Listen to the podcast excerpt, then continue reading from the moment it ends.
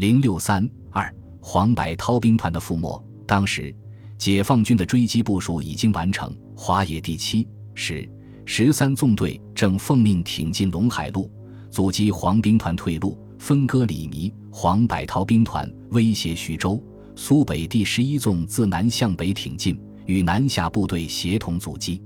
苏北兵团率二纵、十二纵及中野第十一纵精速迁向睢宁、徐州间大王集、双沟镇方向急进，迂回堵击，并威胁徐州，侧击徐州东援兵团。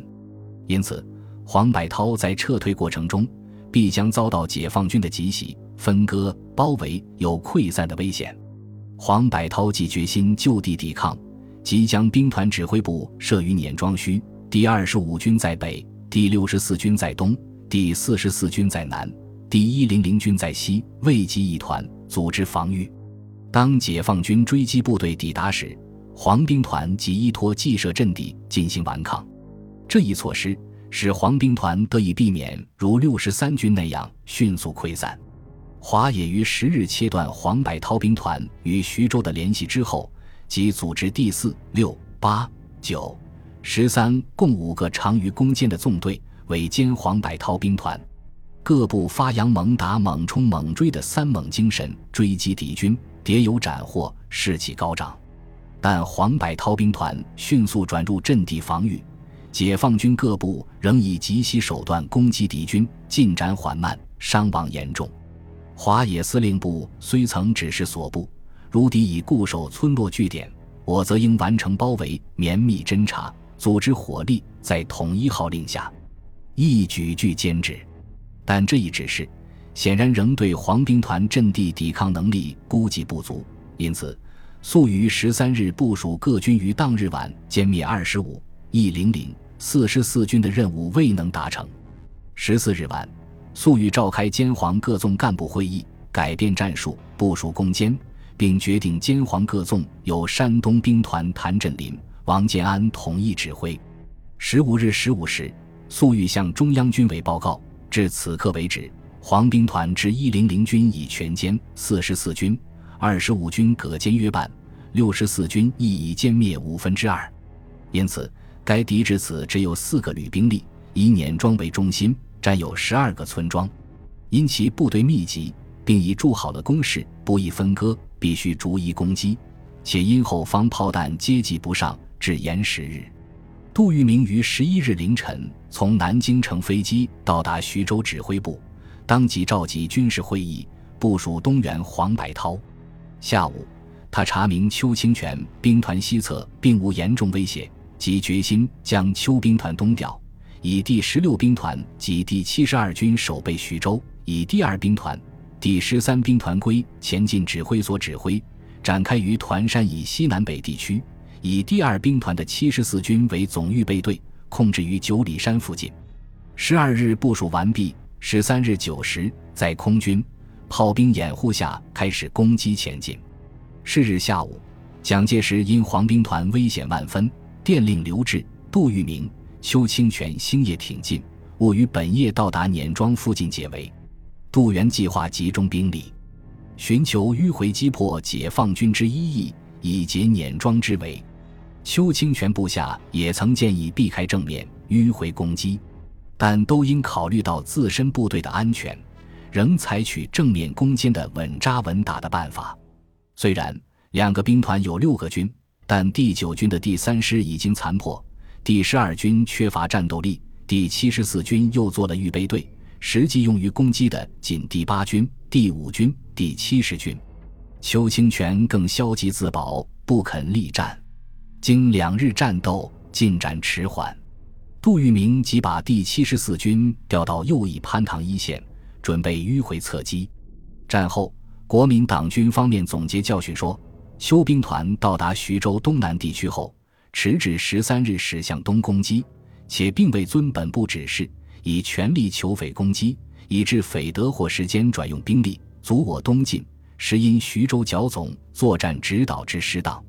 十四日，国防部作战厅长郭汝瑰乘飞机到战场上空视察，发现徐州无乾坤一致向东解围之魄力，且东进兵团仅八五七十七十四四个军，七十四军且系侧翼掩护，用兵如此不彻底，胜利何由而来？是日，蒋介石才两次电令徐州方面应尽量减少守备部队，彻底集中兵力向东挺进，并令将守备徐州的七十二军投入使用。一日，顾祝同、郭汝瑰奉蒋介石之命到徐州视察，促邱兵团迅速东进。并增加部队投入攻击。郭主张迂回攻击，但杜聿明考虑部队和徐州安全，仍坚持逐村攻击前进。他提出，目前徐州方面的作战有上中下三策：上策是保住徐州并救出第七兵团；中策是牺牲第七兵团保住徐州；下策是第七兵团救不出来，徐州也保不住。郭汝瑰深感徐州各将领均对于徐州安全感甚大，无肯冒险挺进者。十五日，粟裕向中央军委报告，预计十七日晚可以全部解决黄兵团。同时报告，邱、李兵团连日来，除以小部队出击外，其主力不敢猛进。我正面阻击及歼灭黄兵团均无问题。粟裕根据军委吸引邱、李兵团东进，予以合围的要求。令第十一纵稍向后撤，但丘敌尚无动作，而李兵团之八军反向后收缩。当时邱兵团又以掩护严密，军委估计不一定能截断其退向徐州的后路。为此，粟裕命令韦国清、吉洛率领苏北兵团的第二、十二、鲁中南及中野第十一纵队四个纵队挺进至徐州以东及东南地区后，向东攻击，并调第三。两广纵队归还建制，到徐州以东先行攻击。于是，十五日晚，苏北兵团在潘塘镇一线与出击的邱兵团七十四军发生激战。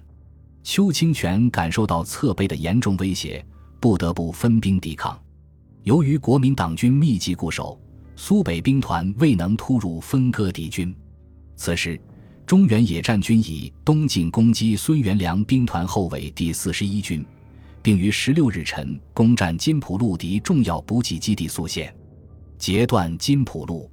于是，徐州剿总刘志命令蚌埠新组建的李延年兵团经固镇、大店集向楚兰北援徐州。